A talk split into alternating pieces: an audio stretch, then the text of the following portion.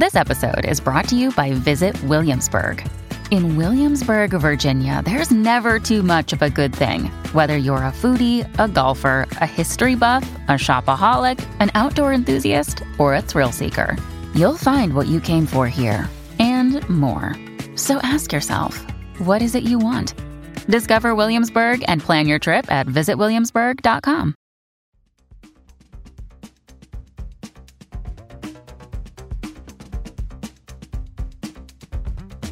La tribuna presenta las noticias más importantes del día.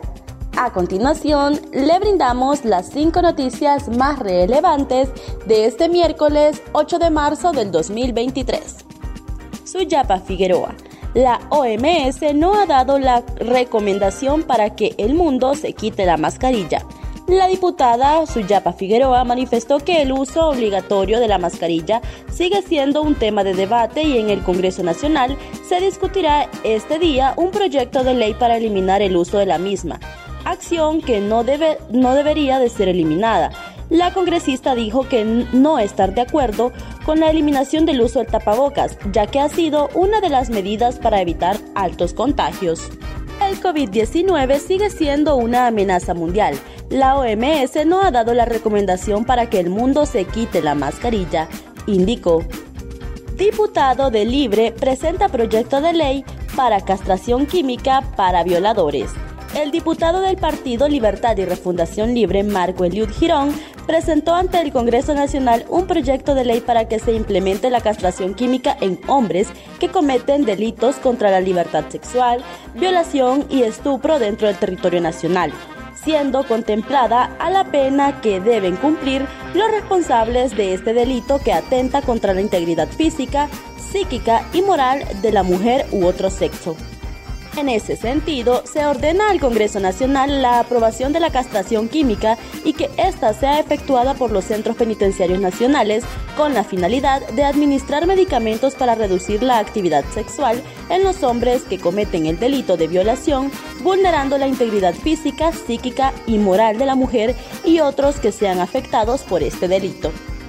Empleados del Programa Nacional de Reducción de Pérdidas se toman el Boulevard del, del Este en San Pedro Sula. Más de 1.200 empleados del Programa Nacional de Reducción de Pérdidas de la Empresa Nacional de Energía Eléctrica NE protestan este miércoles exigiendo el pago de cuatro meses de salario. Los empleados iniciaron desde ayer martes las protestas y este miércoles continúan con la quema de llantas en el Boulevard del Este en San Pedro Sula, Cortés, zona norte de Honduras. Según el representante de los manifestantes, la ministra de Finanzas, Rixi Moncada, es la responsable de la situación por no desembolsar los fondos necesarios para el pago de la planilla.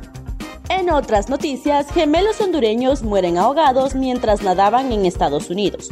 El cuerpo de un niño fue recuperado este lunes en la zona donde se realizaba la búsqueda de dos gemelos hondureños de 13 años que desaparecieron el domingo mientras nadaban en una playa de la ciudad de Texas, informaron este martes las autoridades. Una mujer que caminaba a la orilla el lunes por la madrugada vio un cuerpo en el agua y pidió ayuda a otras cuatro personas que se encontraban cerca. Tras los restos, tras los restos a la arena, llamaron al 911 para informar del hallazgo.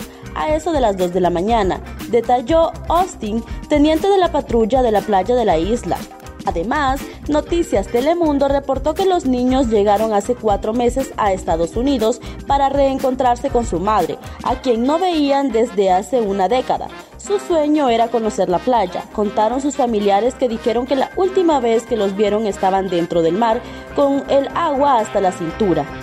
El canal local identificó los cuerpos de los gemelos como Jefferson y Josué Pérez ofrecen recompensa por información de autores de masacre en Comayagua.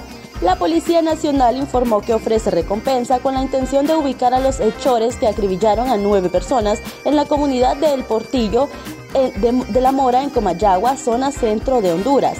La recompensa es de 300 mil empiras y será únicamente para quien brinde información que lleve a la captura de los autores materiales de la masacre ocurrida la noche del lunes 6 de marzo del 2023. La institución policial facilitó el número 95960523 para recibir la información que conduzca al paradero de los hechores. Además, la línea del Sistema Nacional de Emergencias del 911 y el 143 de la Policía Nacional. Nueve personas murieron de forma violenta por una vendetta en la aldea El Portillo. La masacre sucedió cuando un grupo de personas se transportaban en un vehículo tipo pick-up cuando fueron interceptadas por sujetos desconocidos. Estas fueron las cinco noticias más importantes del día. Para conocer más detalles, ingresa a nuestra página web y síguenos en redes sociales.